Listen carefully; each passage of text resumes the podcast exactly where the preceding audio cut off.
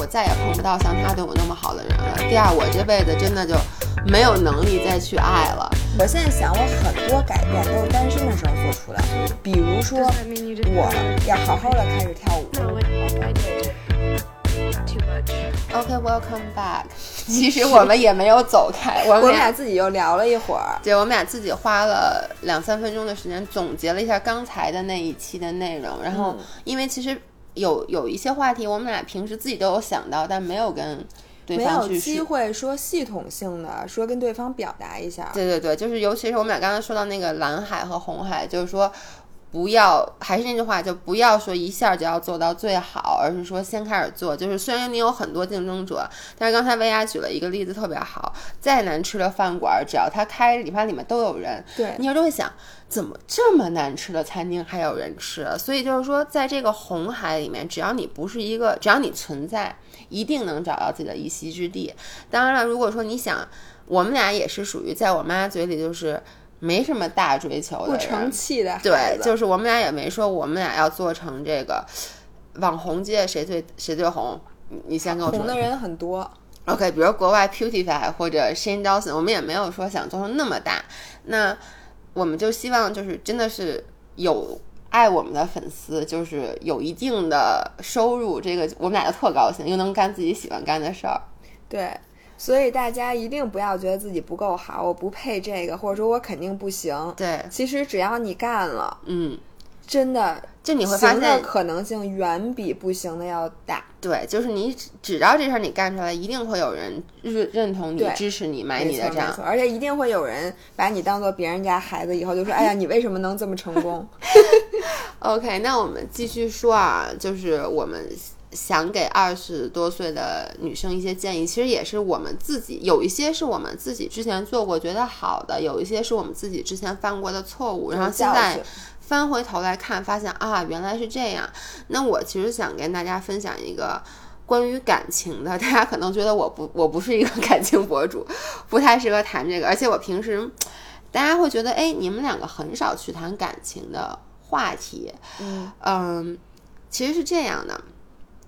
我那天，我最近跟我一些二十多岁的朋友聊天儿，我就发现，不管是我单独跟他们聊，他们跟我倾诉，还是一群人里面我是唯一一个年纪比较大的人，就是他们真的讨论的话题百分之八十到九十都是围绕着男生和感情的。然后我和维亚坦白讲，我们俩每周基本上是每天都见，每然后包括我和我其他三十多岁的朋友，我们貌似很少再去讨论感情了。我和维亚基本上咱们 never 讨论，讨论什么感情？讨论咱俩的感情。但是我后来就转念又一想，曾几何时，其实就是在二十多岁的时候，真的男生也是 all we can talk about。嗯，咱们那时候可一宿一宿的在聊你的男朋友、我的男朋友，然后前男友，嗯或者一些 date。然后我就觉得 OK，所以这其实是一个人生的阶段，包括那个时候咱们还会开一些黄色的笑话，然后也聊一聊 sex，你觉不觉得？现在也不真是好可悲，我们两个。想起来确实有点可悲。因为我还记得那个时候，我就看三十多岁的人，就觉得啊，他们怎么一点都不关注这一方面的事儿。后来我发现，现在自己是过来人，发现原来真的是这是一个年龄阶段的事儿。为什么想跟大家说这件事儿呢？是因为我发现很多二十多岁的女生，她们把这不是不应该啊，但是确实是把过多的精力都投注在感情上了，以至于他们整个人的状态和心情会严重的受到另外一半男生的影响，就是剧烈的波动，真的是剧烈的波动。我觉得这就是一个 emotional roller coaster，、就是他对你好一点点，哇，你这个心花怒放，你这个开心；他对你冷淡一点点，你的那种内心的纠结；然后他对你不好了，你的那种失望和伤心，嗯。就真的是我这两天在碰到我这个二十多的朋友，他们真的有痛哭的，就是可能男朋友出轨了，或者对她不好，然后有特别特别开心的，我就会发现一般都是刚恋爱那几个月，特别特别开心。对，就特别特别开心。然后我发现啊，这个感觉我已经好久没有了。但是呢，我另一方面，我其实还挺感激自己走到今天这一步的，是因为我觉得那个坦白讲啊，我现在觉得不是一个特别好的状态，就是我其实有点不是我了，就我的情感和我的情绪，在我自己无法控制的情况下了，而。当时觉得这个简直就是天能塌下来，嗯，就觉得这个男生如果离开你了，你觉得哦，我这辈子我第一我再也碰不到像他对我那么好的人了，第二我这辈子真的就没有能力再去爱了。然后，而且最我觉得最重要的一点就是很多二十多岁女生会有的反应是我好不了了。嗯，就这个伤疤会在我心里面留下，我一辈子都不可能好。我每次想起他都会隐隐作痛。嗯，我是一个双鱼座，我其实是一个非常情感丰富的人，我特别爱哭，也特别爱笑。我现在想想，我当时说过那些，就觉得我这辈子都好不了的事儿，我都已经忘了。嗯，就是。时间真的可以治愈一切。你觉得那个伤疤，我这辈子都好不了，它伤我伤的太深了。等到你后来回头一看，你觉得这只是我年轻时候犯的一个错误。其实你都不能说是他的一个错误，是我的一个经历。我经历了那么多人都经历了，这个没有什么大不了的。然后你还记得咱们那时候就是聊男生，然后还哭什么在星巴克？不是。我给大家分享一个我的经历，我的初恋男友出轨了我最好的朋友之一。哦，你知道，而且之前他会听咱们，你那个最好的朋友之一 会听咱们的之前呢，这件事儿，而且就是他们俩已经在一起的很长时间，我还不知道这是，而且我女生跟我也是好，我们三个都是好特别好，对。嗯。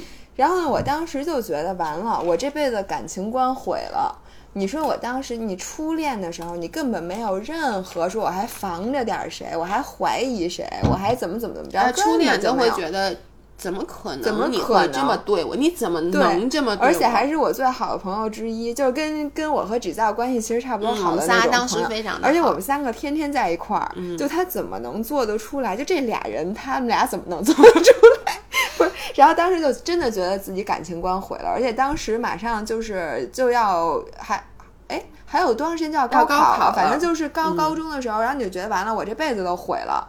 我考试怎么考啊？对吧？我这怎么可能不想这个事儿啊？但其实你别说，影响那个呃高考了，就那一个月都没影响得了，就是也可能真的难过了两三周，然后真的就过去了这个事儿。然后之后经历的每一件你就觉得天塌了的事儿，其实完全没有你想的那么长时间，它就过去了。对你现在想起来呢，都有点想不起来了，而且就觉得这件事情。然后我后来跟我那个初恋男友，我们俩还保持联系或者什么的，完全就已经是很这件事很和平，很很 peaceful。我当时跟他说：“我说，请你给我做一张 Excel 表，你告诉我你的这个跟我好的过程中究竟有多少个 overlap。我说你那个多少行。”多少个叫什么？多少个行？多少个列能写得下？反正就这件事已经当做一个真的是笑话。然后我现在有时候就他给我发短信，我还经常嘲笑他，就这件事情。所以呢，但是这件事在当时。我真的天都塌，觉得我不可能能过这一关。你们想一下，如果这件事都可以拍电影了，我觉得。但是你看，Look at me，我的现在感情观非常健康，三观很正，三观非常正。大家都说我是社会主义好青年，然后我一点都没有受到这件事的影响，我的内心感情观还是很干净的。我我我想到的一件事是，你记不记得我在刚回国的那一会儿，有一个。就是你知道我说那个那个律师，就当时我特别，因为我是一个很难喜欢人的人，维亚知道这一点，就是我我我是两段感情，一个五年线，一个现在八年，就是都是非常 long term 的。然后当时呢，我认识了一个人，这个人呢，我特别特别的喜欢他，为什么呢？因为我们俩没好成，嗯，然后呢，而且当时呢，我是二十五岁。他是三十多岁，他又是一个律师，他他特别聪明，然后他长得也挺帅的。当时其实那个男生对于我们来讲，就是一个不一样的世界里的一个人。对，因为说实话，对于年轻的女生，尤尤其是遇到了一个就是比你成熟很多的男生，这个男生又在各方面都比较优秀的时候，你是很容易陷入那种。其实说实话，就是你你大脑根本无法做出正确的判断的一个、一个一个模式。然后当时我就。我很少有这么喜欢一个人，但那个时候有点像，有点像你在看一本言情小说，然后你爱上那个小说的男主角。因为我其实跟他都没有 date 过几次，可能四五次的样子。然后他就走了。对，然后当时其实你对这个人的这个刻画是我自己刻画出来的，对对对对就他种种的好，其实他都没来表现。那他其实就是因为你小时候看那言情小说也就是女生的黄片儿看太多了。对，就是尤其是因为真的双鱼座是很容易活在自己这个 bubble 里面的。然后后来呢，他就去呃香港调去香港了，他还跟我说，哎你你，然后他好像有一次说，我现在给你买机票，你要不要过来看我？就类似于那种的。然后后来有一天，我突然发现他其实有一女朋友，嗯，就这件事儿对于我来说，整个都。崩溃了，是因为第一，就先说啊，我从来不觉得那次那个嗯 popular opinion 我也说过，我我觉得我也不是说当小三儿好，但是我个人的情感观点是，呃，我们感情的这个路本来就是在寻找自己最最适合的人的一个过程。就是说，如果我跟你不适不适合，OK，那我找到了更适合的人，我并不觉得这是一个很错的事儿。但是呢，我个人是不会去介入别人的感情，因为我觉得这样很麻烦。就你明明能。不去把自己惹得一身腥，因为这件事到最后一定是要不然就他跟你好了以后，然后你永远都记着他之前欺骗过你，要不然就是他没跟你好，那你就觉得你怎么选择了他。所以我个人是不会去做这个行为的。然后呢，我当时就特别难过，但是我还是就是很狠心的就把他的联系方式都删了。删了以后，我还记得我就跟薇娅说。哎呀，我真的好难过呀！而且你当时是觉得你这辈子找不到这个这么这么让你这么动心的人了，反正就是后来 turn out，我觉得是这样的。我他之所以我对他特别动心，是因为我根本不了解、这个，而且因为你没有得到，没有得到，而且不了解。就是像我说的，他是一个他的所有的形象，我只知道他是干嘛的，那他大概的一个基础性格，但是他剩下的这些性格都是我给他刻画的。那我肯定没给他刻画说他有一女朋友，你看这这一出，这画面不就崩溃了吗？然后当时我记得很清楚，我当时最伤心的一个点是，我说：“哎呀，我这辈子每次想到这个人的时候，我的心都会真的是 ache，就疼一下。然后呢，我还跟薇娅说，而且我说我大概能猜到，再过一段时间，这个疼痛就会消失。然后再过一段时间，我说起这件事儿的时候，能把它当成一个玩笑来然讲后。你当时觉得这件事儿非常伤心，对这件事儿让我我我已经忘了我对他的感感情这件事儿令你很伤心。对，就是你看，这就是双鱼座特别喜欢给自己写谱子。但是你现在一点儿都不伤心，一点儿都不伤心。后来你就会发现，你当时假设自己种种的这个情感的经历并没有实现。其实作为一个双鱼座，我还觉得挺遗憾的，嗯，对不对？就，所以我其实真的就想说，因为我最近真的是见到很多这样的朋友，然后我都会跟他们说，你不要着急。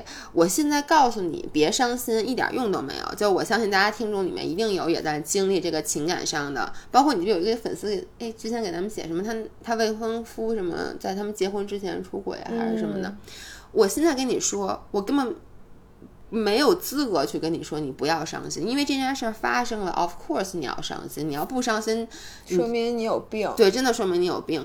而我现在发现，有的时候你不要去刻意的说，我就不想这件事儿，我假装的就是这件事儿没有发生。那天我说句话，维亚还说说那个你怎么，你是不是说我还挺有深度的？说是我跟燕玲我说，其实有的时候你要去享受这个伤心，就是你要让自己真的就是很面对这个，就告诉自己这件事儿到底是实际情况是什么。他欺骗了你也好，他出轨了也好，他就是不爱你也好，他对你做出的种种不好的行为也好，你这件事儿你就是让自己疼，你其实疼过了之后。就会好起来，嗯，这是心理学上一直都在说的一个方法。但我觉得啊，其实都不用把教科书搬出来，你自己经历过几次以后，你就会发现，你当时疼的再难受，你后来都会过来。而且我发现，就是我虽说年轻的时候单身的时间比较少，失恋的时候就是就是真的没有单身的时候失过，恋，都是人家失恋，好不好不？，但是我的意思就是说，我发现就是失恋这件事儿，或者你伤心的时候，你要好好利用，因为这个时候一般是你立 flag 的时候。你说你平时闲什么事儿没有？嗯大家恋爱都会长胖，我跟你讲，基本上就是你恋爱了，因为你得吃饭吧，嗯你不能说你你去吃顿好的，我不吃啊，这这种就说明你对这个人没什么意思，对对吧？你一般是很享受的时候，就恋爱大家一起吃，因为这个食欲和这个其他的欲什么这些东西嗯都是一回事儿。然后，但是在你这个。呃，最痛苦的时候，其实也是往往是你这个人最适宜做出改变的时候。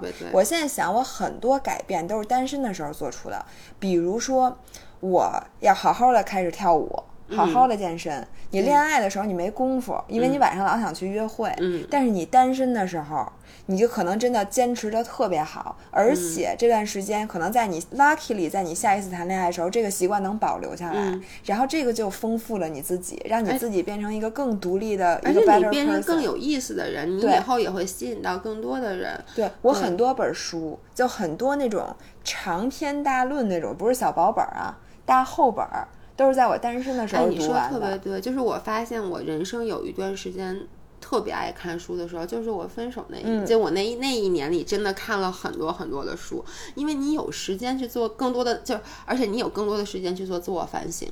对，就你有更多的时间去审视自己。然后呢，其实还有一个就是接着刚才那个说的，就是我想给大家建议就是。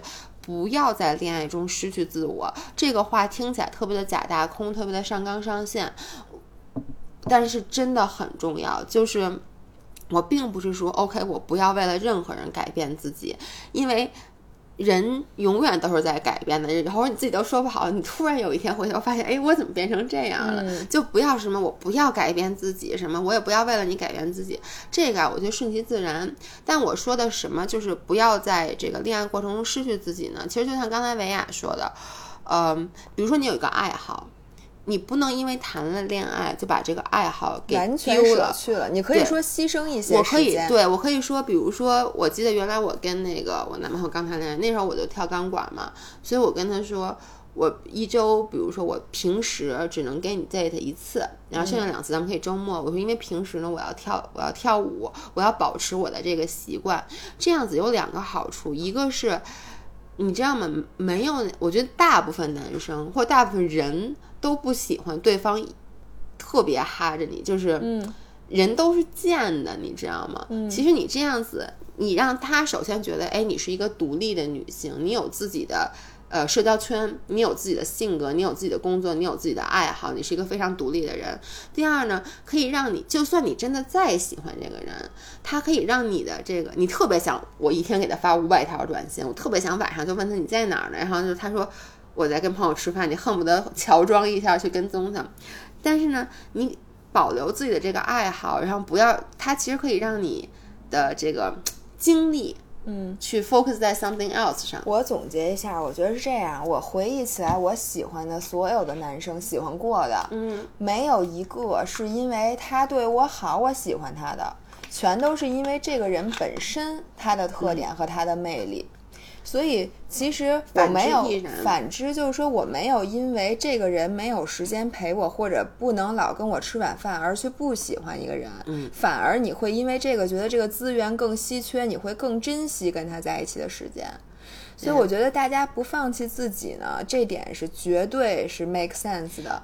因为第一，你这个人会让他觉得更有魅力，因为男生喜欢女生也一样，他喜欢的是你这个人作为独立的人的特点，而不是他喜欢你就是因为你对他好，嗯，或者你有时间陪他，不是这个原因。你放心，你拒绝他几次约会请求，因为你说我要忙我的事情，只会让他感觉更好，嗯。而且不会让他感觉不好，而且他会想，那在我忙的时候，他也不是那么依赖我。嗯这就是活儿好不粘人，你知道？最好的女朋友就是一定不能让人觉得，就不能让人轻看你。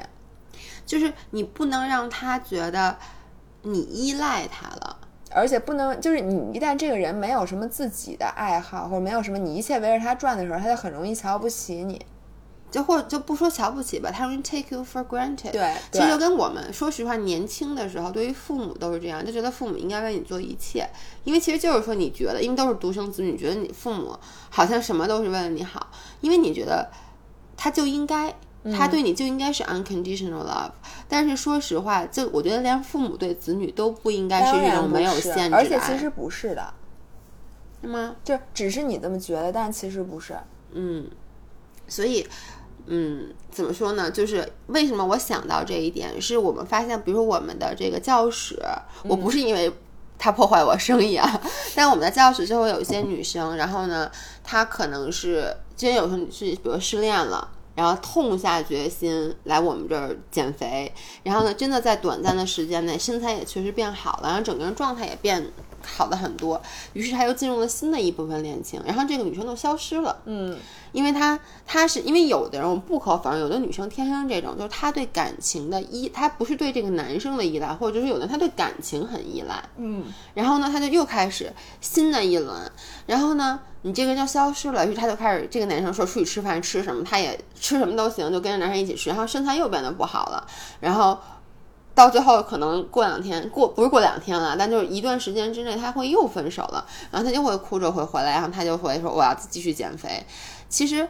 他就是没有想到这一点，就是为什么每一次你都要在受了伤之后才知道我要来找我自己，然后稍微变好一点。一旦有人因为你不要忘了，他看见的，他 fall in love 的是这个更好的你。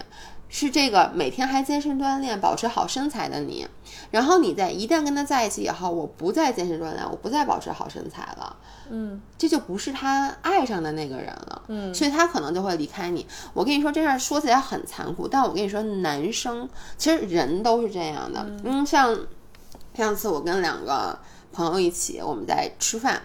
然后呢，我首先得说啊，我觉得他们俩的这个行为我是非常不认同的，我觉得非常不好。就他们两个自己都是非常严于律律己、特别爱健身的人，身材也都很好，是两个老外。然后呢，我就看到有一群女生，然后在那跳舞。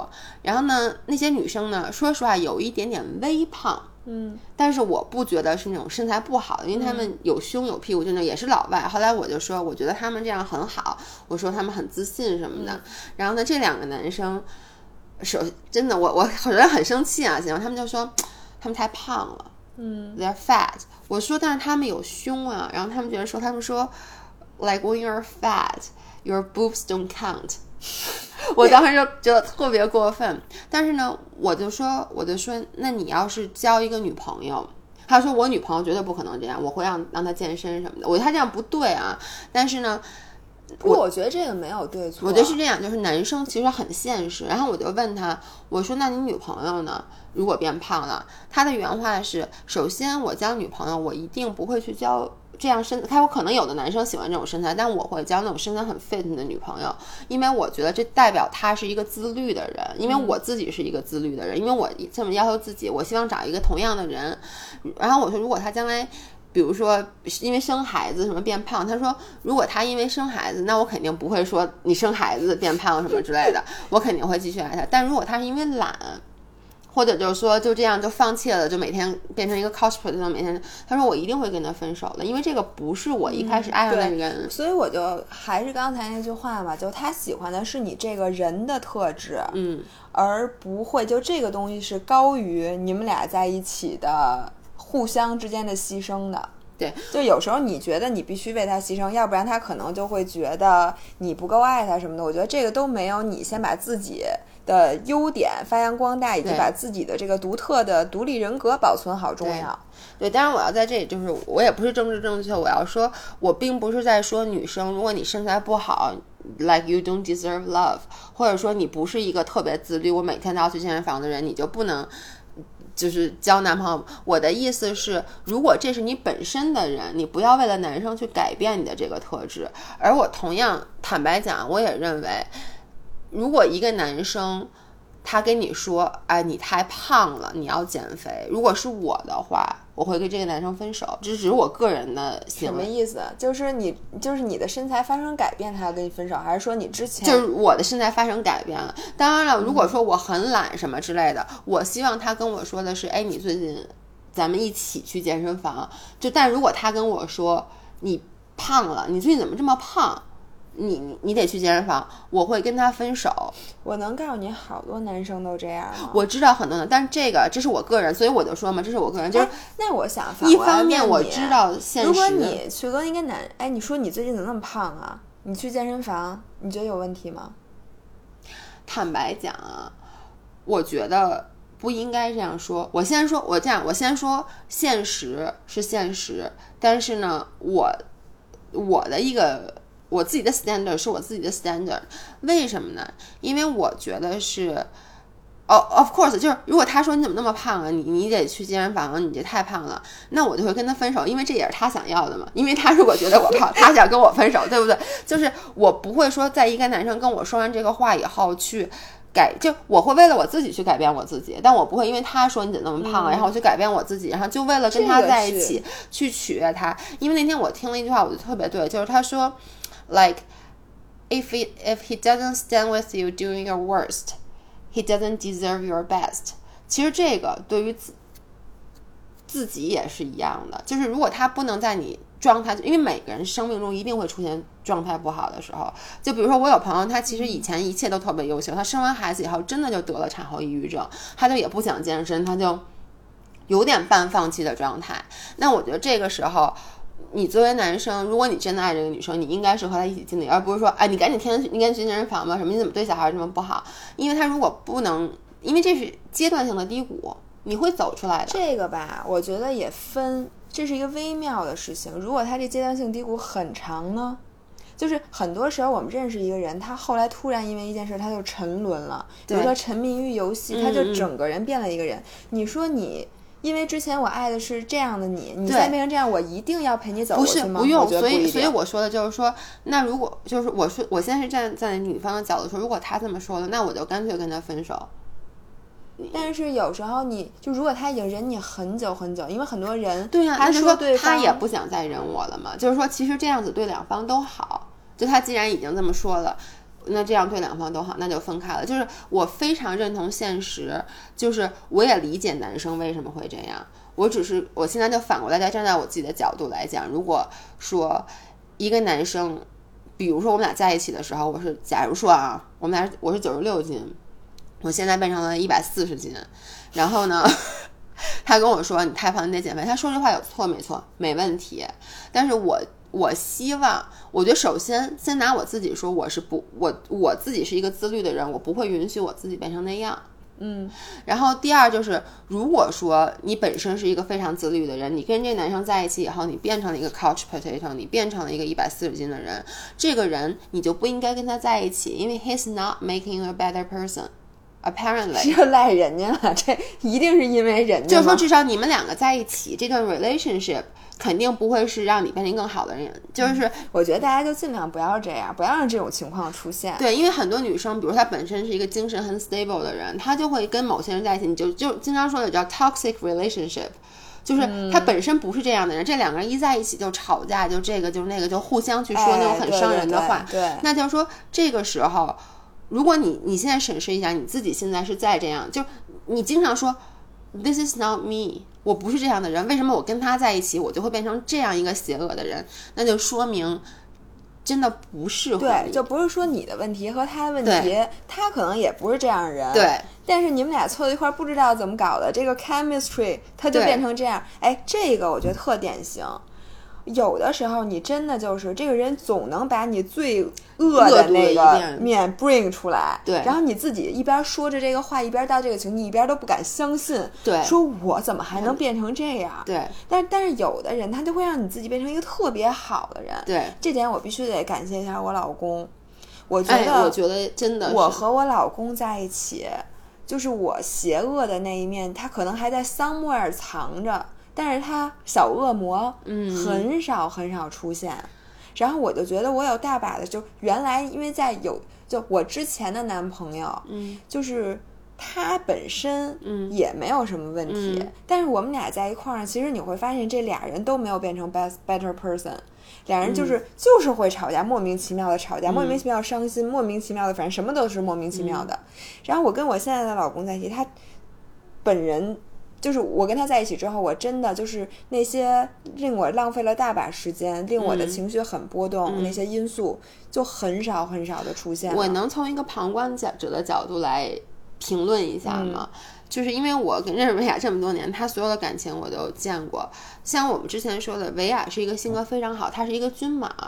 所以他是一个什么人呢？就是他会非常的愿意。我我刚才不是说他不是改变他自己啊，他非常愿意去。呃，就比如这事儿这么来也行，这么来也行。我是一个随和，他是非常随和，愿意去顺着男方的人。所以，我我跟你说，我经常说维亚，就是维亚，她有很多爱好。她每结识一个新男朋友，她就会 develop 一个新爱好，嗯，对吧？你看你什么打什么高尔夫，就因为比如她男朋友这个男朋友他喜欢干这件事儿，他会很自然的就说啊，那我陪你去吧，嗯那我来干这件，我我陪你，我就一起来学了嘛，然后。他这样不是不幸福，就是他也很开心。嗯，但是你知道，你和你你和老何在一起以后，我觉得你真正的你自己在发光，因为你是一个太容易性格。因为我找了一个比我还均码的，就是你发现没有？就是你其实如果说你以前跟你就像男朋友在一起，那你可能就说 OK，那他比如说他第一他工作很忙，第二他让你陪他一起去打这个球打那个球，你没有时间去发展你自己的兴趣爱好。当然了，有可能往呃。高尔夫变成了你的我我我这个点，我其实刚才还想分享一下呢。我觉得其实就是很多女生啊，就是她不能控制自己，她就是我这种性格。你不能说这种性格她不对，你说要强行变成另外一种性格，那是不可能的。嗯。但是我这种性格的人有一个好处，就是你年轻的时候，你的经历会异常的丰富。你异常的散黄，因为你每 date 一个新的人，你随着他的爱好，对，只要你保证，其实你需要控制的是什么？这个人他没有什么陋习，就他带你干这件事情，他不是毫无营养的，或者说一件对你有坏，会对你有伤害的这种事情。只要你觉得你跟他在一起学东西，那我觉得没关系，你就去学。对，然后最后等你三十多岁，你结婚了，你再从里面再选一个。就是选一个你之前经历过的这些里边你最喜欢的。我其实我觉得也没关系。其实我真的觉得，就就就是我一直经常在，因为有时候我妈就会问说，为什么你会跟老何在一起嘛？就因为他他那么多感情我都经历了，我确实觉得在这段感情里，他是最舒服的。就是你虽然说你天生性格是一个喜欢天生舒服啊，com accommodate 其他人的人，但是毕竟就是那个不是你。自打最内心想去干的一件事儿，只是说这件事儿我干也行，我干了我就喜欢了。嗯，只有跟老何在一起的时候，我觉得真的是你们俩的特别的适合。就第一，他们俩真的很少吵架。嗯，他们俩在一起这就多少年了，好多好多年了，吵过一次架，类似于那种的。就是他们俩性格就是特别的适合对方，就是一个适合结婚的人。他并不是你谈这么多恋爱里面，我觉得最激烈或者最。爱的死去活来的一个，但是他的确是一个我能够看到你们俩 grow all together 的人，其他人我看不到。是，就是，而且这个大家也不用着急，就大家很多人下一个问题就来了，你怎么找着的呀？你你你这怎么就一直这些问题？我跟你说，我那天跟老何我们俩躺床上还聊呢，我就聊上期那个 unpopular opinion，就说 the one 到底有没有 the one 的这个问题。就是我们俩都不觉得对方是我们的 the one，因为我们都觉得没有 the one 这一说。但是呢，真的到你这个合适的这个，就是在合适的时间遇到了一个比较合适的人。因为没有对的人和错的人，只有对的时间和错的时间。对，就是有的时候你也不用责怪自己，就是你觉得哎呀，我这个时候我怎么就错过了这个人呢？我什么什么？你错过的时候你就该错过，因为当时你就是没有准备好呢，就是你的整个心理。它就不是那个正确的时间，对。只要你在正确时间里，其实你的容容错度挺高的，就是你在只要时间正确了，那个人你只要觉得还不错，嗯，其实俩人其实很多两个人都能都都能，就你说咱咱俩要换个性别，其实咱俩早吓我一跳。哦，你是这个意思是吗？对，我就是这个意思，我就换个性别，不换性别，人家不是也在一起了吗？就是，其实就是不是我们。Possible 的伴侣有很多很多个。你说你其实现在跟你之前的任何一个前男友可能在一起也挺幸福的，但是另外一种幸福，就是谁也不知道。就是我觉得大家真的不要给自己很大的压力，说一定不能错过某某某，错过某某某之后我再再也找不着了，没有这一说。对，大家呢就把自己 develop 好了，我觉得这真的是第一步，要不然你永远进入不了那个 right timing。其实真的有一句话就是很。也是很 cliche，但是我觉得这就是说，如果你不爱自己的话，没有人会爱你。而且没有人能帮你。我觉得对于我这种女生啊，很多时候你是在等待一个人救你，或者一个人 complete 你。就是我吗？我的妈呀！你都给我拆成碎片了，到时候，那个，哎，我你打断了我的。救你，就是说，很多时候你就觉得，哎呀，我这个缺点，我这个什么，我自己都知嗯道，但是我改不了。我等着另外一个人来救我，嗯他来了，他会帮我干这个，帮我干那个，让我高兴起来，让我这个，让我那个。我现在就告诉你，没有这样的人。如果你自己都受不了自己，绝对没有人受得了你。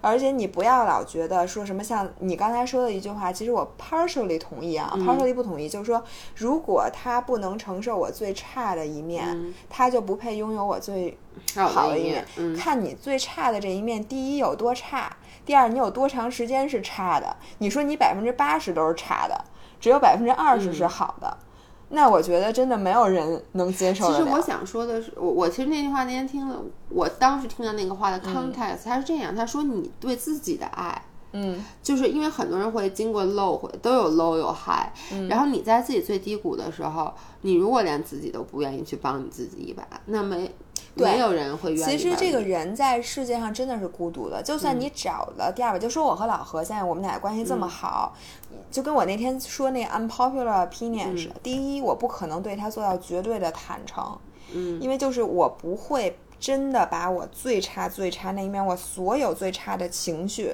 我所有最差的东西，我都像扔在垃圾桶里一样扔给他。嗯，我绝对不会的，因为我觉得，就算你爸妈其实都不一定能承受，你为什么要让你你的另一半承受？嗯有的东西就是你需要，作为你一个孤独的人，在这世界上，你就是需要独自去承受，嗯或者你至少需要把它掩粉饰一下，对再抛给其他人的。然后第二点呢，我也觉得就是夫妻两个人在一起，其实你会需要不停的经营你这个感情，嗯没有感情强大到你不需要经营，你不需要思考，你不需要为他找时间，你不需要想。我觉得没有感情没有强大任何的。感情是这样的，对和父母之间的感情，其实你也需要去经营。对，你要跟父母二十年不联系，你父母肯定不爱你了，因为他都，他真的有可能。对，就是说，我觉得你刚刚说特别对，其实在这方面我做的不不不太好，或者说，但是你就是每个人有自己的方对式。我的方式和一般人不太一样。但是我我其实想说什么呢？就是。你不要给自己说太多理想化的东西，就是你觉得 OK，啊，看到你们两个的，可能我们俩各有各自的感情，嗯。你就觉得啊，我希望找到一个像她维亚老公那样的人，或者说像像 Giselle 老公那样的人。其实每个人最后都会遇到一个自己的人，嗯，我是一个双鱼座，我小时候看了很多很多的言情小说，嗯，我心目中的男朋友跟我现在的男朋友完全不一样，嗯，就简直差的太多了。而且这个其实也，我觉得这也不是什么气不是一个叫什么特别秘密的事儿。就是我跟我男朋友是在一起前八年嘛，我们中间其实分了一年手，嗯。然后分那一年手，其实我觉得最主要的原因是因为当时我觉得，哎呀，我这辈子就只谈过两次恋爱，嗯，这两个人觉得自己亏着了。对，而且我当时觉得这两个人都不是我觉得我最爱，就是嗯。我不是我一开始刻画好的不是我刻画好的那个人，就是我给他设了很多，比如他得很聪明，因为我觉得我不笨，我觉得我现在都是他机会说。拥有什么，你就会 take it for granted；他没有什么，你就会觉得那才是你想要的。对，其实更多就是我，其实，在一开始谈恋爱之前，在很小的时候，我嗯觉得大部分女生，有的女生从小就开始 dream 她自己的 wedding，、呃，有的女生从小就开始想我的这个白马王子是一个什么样的人。我真的在很早就有一个定型，我觉得他一定很聪明，嗯，他一定很怎么着，因为我我刚刚说了，我觉得我自己很聪明，但现在我都不敢说这件事儿了，因为大家都觉得我没有文化你。早就应该不敢说。然后我我坦白讲，我这两个男朋友都不太聪明，然后 你这句话我笑了。确实是。然后所以当时我分手，其实就是因为我觉得，如我我我特别想知道，我如果遇到了我心目中设定好的那个人，这段感情该有多么的美好，该有多么的舒服。于是呢，我也就任性吧。但是 anyway 就是。各种机缘巧合，于是就分手了。分手以后，我的确有对其他的男生，也有聪明的，对这两个男生里面，其实我特别喜欢，一个是聪明，一个作为一个双鱼座。我希望我男朋友很浪漫。就我现在男朋友，他是一处女座，他真的可能是这个世界上最不浪漫的人。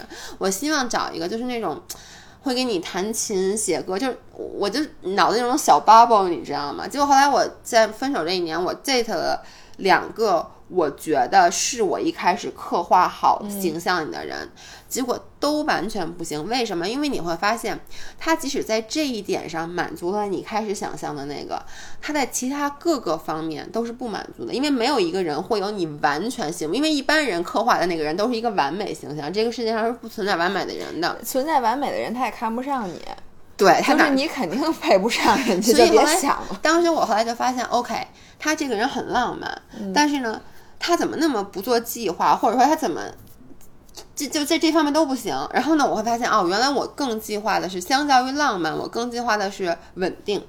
然后我会找一个很聪明的人，我发现这个聪明人很自以为是，总是觉得自己很牛逼。然后我发现，后来我就发现，原来相较于聪明，我更加不能忍受的是一个男生很自负，一个男生觉得自己很了不起，然后很瞧不起其他的人。他的确他有这个资本，但是。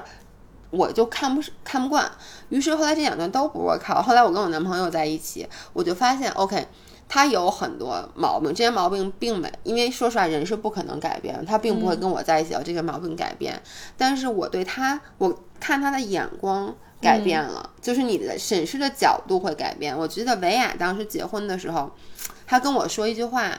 我当时特别有感触，这句话现在有很多我的年轻的朋友们来问我该不该结婚，我都把你这句话告诉给他。就维亚说，你谈恋爱的时候，你会去找一个男生，你会看到他身上有无数的发光点，你会因为这些发光点很爱他，很崇拜他。但到到最后，他说他跟老何领证的时候，他是看到这个人，他发现这个人身上的所有缺点，在他眼中不是致命的缺点，嗯，因为所有的发光点一定会随着。就是时间的这个时间的发展，嗯，就会被磨平，嗯，但是它的缺点会随着时间，你像拿一个放大镜无限放大，所以他就说，我看这个人，我发现，哎，他的缺点，他可能有很多缺点，嗯，但这些缺点对于我来说不是特别严重的缺点，嗯，那。四十年以后，这些缺点就算被再放大，我还是能跟他在一起生活。而那些很发光的人，一般越好的人，他缺点也就是优点越明显，缺点越明显。那他的缺点，我发现现在我能因为我崇拜他，他一件事儿干得很好，让我觉得看不到这些缺点。但是这些好的事儿，我一定有一天就觉得，嗨，不就那么回事儿嘛？或者你也用不到我身上。对，没错，对吧？所以到时候这些缺点。最后越来越大，你就一定会导致婚姻的失败。然后我发现，真的，我周围这些离婚的人，基本上很多都是你刚才说的那个情况。对，我觉得，然后有有的时候你会想说，哎呦，那我这思考的跟做数学题似的，我得把他所有的优点、所有的缺点都列出来，是吗？其实不必要，我当时也没有列出来，这是我之后总结的。但当时我用什么来判断，就是我跟这个人比较合适，其实可以结婚呢？其实是你内心跟他在一块舒服的程度。你发现了吗？其实甭管怎么着，你跟他在一起舒服，就你直觉远比你的理智要准确的多。对。你有时候就是跟这个人在一起，你就很舒服，你能做自己，其实就你不用去假装变成另，或者说你不用花太多的精力去每说一句话还思考一下，我这句话说的有没有毛病？嗯，而且你跟他在一起，你没有特别大的情绪波动，嗯嗯，这个太重要了。就是有的时候一个人嘛，他说一个什么，你就那天狂喜。嗯，但是他有时候就会让惹得你巨生气，或者特别伤心。我觉得这个，我不知道是不是所有人都怎么，反正我就最后就发现其实我就是这样，这样的爱情不是不好，就可以有，但是你最后不会跟他结婚。对这种人，我觉得是不不，其实说实话，你大部分人可能就分手了。对，就就在你很难受的时候，对，就走都走不到结婚那一步。我认识的就是，我有一个朋友，他就是他。她老公身上有很大的缺点，我们全都看到。她老公就是很有才华，而我这个女性朋友就是喜欢有才华的人。她就说她怎么那么棒？因为这个这个有才华的这个男生也有自己很多的粉丝，然后所以这个女生看到的就是他很光滑的。她知不知道他有这些毛病？她知道，但她觉得没关系，我只要够崇拜他，这事一定能 work out。结果最后还是不行。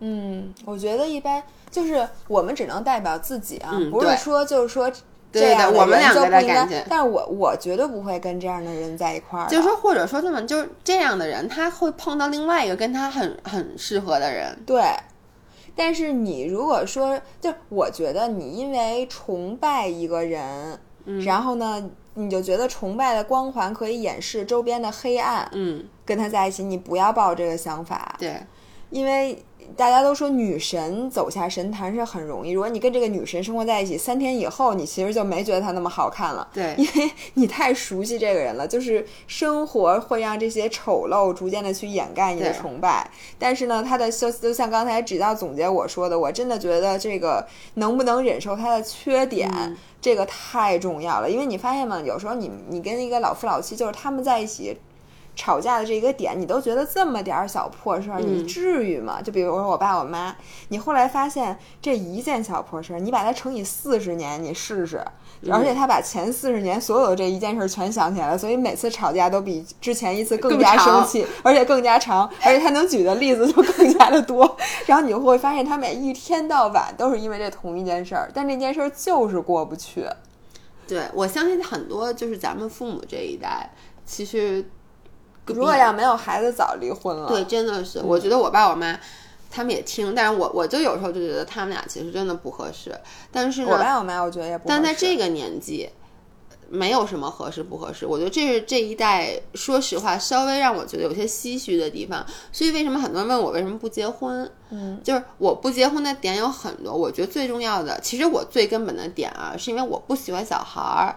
我今天不要小孩儿，我觉得目前为止，我觉得没什么必要，因为我跟我男朋友的状态你自己知道，就我们俩跟结婚夫妻没有区别，所以我就说啊，那就先不用结婚了。万一有一天我要真红了，比如说我有这个，是吧？几个亿的粉丝，那我那时候那个身价，我是不是就可以跟我小时候的男神好？我不就可以再分一次手 你小时？候男神都老成什么样了，你还想跟他好吗？但是我就可以找易烊千玺了，我就可以去找小鲜肉了，对不对？嗯，所以我总是这么说，但是我觉得每个人都有自己的生活态度。我觉得这个呀，就是还没到时候，嗯就可能对于你来说，结婚真的是六十大寿那年你想结婚了，也说不准。对我觉得这事儿没有必要对强，而且可能过两天，有可能过两天我们俩，比如说，比如说买房子，那可能就是你可能会因为，因为我对他不结婚，并不是感情上面的这个问题，而是我觉得现在没有必要。那可能发生了一些有必要的事儿，我们就去就把婚结了，因为比如说他有了一张高级的保险卡，你就结婚了。对我就可以去用他那个保险卡去看病了。我觉得就这些事儿都有可能让我跟他结婚。我觉得，所以就是大家不要想自己几岁结婚、嗯这件事情，不是你现在需要考虑的。你他想结婚的时候就结。我觉得每个人命和命真的不一样，我真的这点有点信命。嗯，有的人他就是二十岁结婚，然后他可能这辈子就是要离婚或者不离婚，然后有些人就是很老了之后才结婚，这都是每个人的命。我觉得你现在就是在你这个游戏的 setting 里，然后把你能做的事情做好了。你你几岁结婚这件事儿，真的不是你现在能能决定得了的，也不是你需要做计划的事儿，你就别琢磨了。说实话，我觉得对于婚姻还是要持一个谨慎的态度的，就不能说就是说因为父母的一些压力或者亲朋好友的一些压力，peer pressure，我最好的朋友都结婚了而去结婚，嗯。因为一个啊，是我深有感触的是，我周围说实话啊，维亚还有另外史阿姨，你们俩的感情是我真的朋友里面是好的感情。剩下我那么多朋友，我基本上是唯一一个单身，剩下现在单身很多是离婚的，就是说他们都是结了婚，后来又离婚了。我觉得很多人，像那天我跟我一个朋友讲，她说她当时结婚的时候有点赌气，因为她前男友结婚了，就是你因为这种原因结婚，你最后势必这个不会有一个特别好的结果，所以这个东西，嗯，得等想好了结，不能说我哎我三十岁必须结婚啊，那我三十岁这次甭管跟谁我就结婚了。我觉得这就属于傻傻帽。我觉得就是我们刚才说 there's no right timing，就是就是怎么说呢？有些事儿你可以给自己设定一个目标，比如说我希望我在什么时候能够成为一个，比如我能够创业或者有一个自己的事业，那我为这件事儿付出不懈的努力。但感情这个东西跟其他事儿它不一样，你不能说我希望我在三十一岁的时候就有孩子，OK？那我倒推我二十九岁的时候必须结婚就得结婚，那我在之前再得跟他谈三年恋爱吧，OK？哎呦，我操，我现在二十六，我那人在哪儿呢？我今我今天立刻马上找不到这个人，我就无法达成我三十一岁生孩子的这个目标。我觉得这个就不太现实。对，所以我觉得，哎，顺其自然吧。嗯，咱们今天哇塞又说了五十分钟。刚才维亚跟我我说录下集，他说我绝对不要再说五十分钟。哎，但是我想请大家给我们一个反馈，就是因为我刚才我跟薇娅说，我发现为什么我们这次录这个视频音频的时间长，因为我说话变慢了。因为我自己听前几期我说话，我发现我说话可真快，就日常经常有人跟我说，哎，你说话特别快，但是你自己平时不会听自己说话，而拍视频的时候又是一个不一样的状态。我知道维亚说话慢，这我从小就知道。后来我听我们俩那个音频，就发现，感觉我们俩在不停的变速，就到我这儿提速两倍，到他那又减速百分之二十那种感觉。所以今天我也没有叫唤，你们应该不会耳鸣。我非常高兴，这点如果你们头疼，不是我的错。是你们自己的问题。我现在有点头疼，有点缺氧。我接下来还要去健身房训练，我怎么办？我先掰背个咱俩还得氧氧气开会瓶。呢。好吧，OK 那就说到这儿。某些人好像要给我做点吃的，因为我有点饿了。OK，行，希望大家 enjoy 这个周三小周末的时间。那我们下礼拜一见。。然后最后就是，如果大家有什么想听的 topic，确实是可以给我们留言的。对，你要在微博底下留言也可以，因为那我们更容易看到。因为喜马拉雅那个什么的，经常容易被我们忽略。对，然后就包括你们喜欢哪种风格的，因为有时候我们可能会探讨的比较深，就比如说之前说焦虑啊，然后说那个 insecurity，然后有时候又非常的开心，比如说像上周那个毛豆，毛豆，还有包括我买一百五十个馒头这件事儿，就有的人说从笑从跑步机上掉下来，就大家更喜欢哪种风格，我们可以穿插着来。今天这个风格就是一个比较居中，菊萍姐姐，嗯，好了，OK，那就这样，我们下周再见，拜拜。拜拜。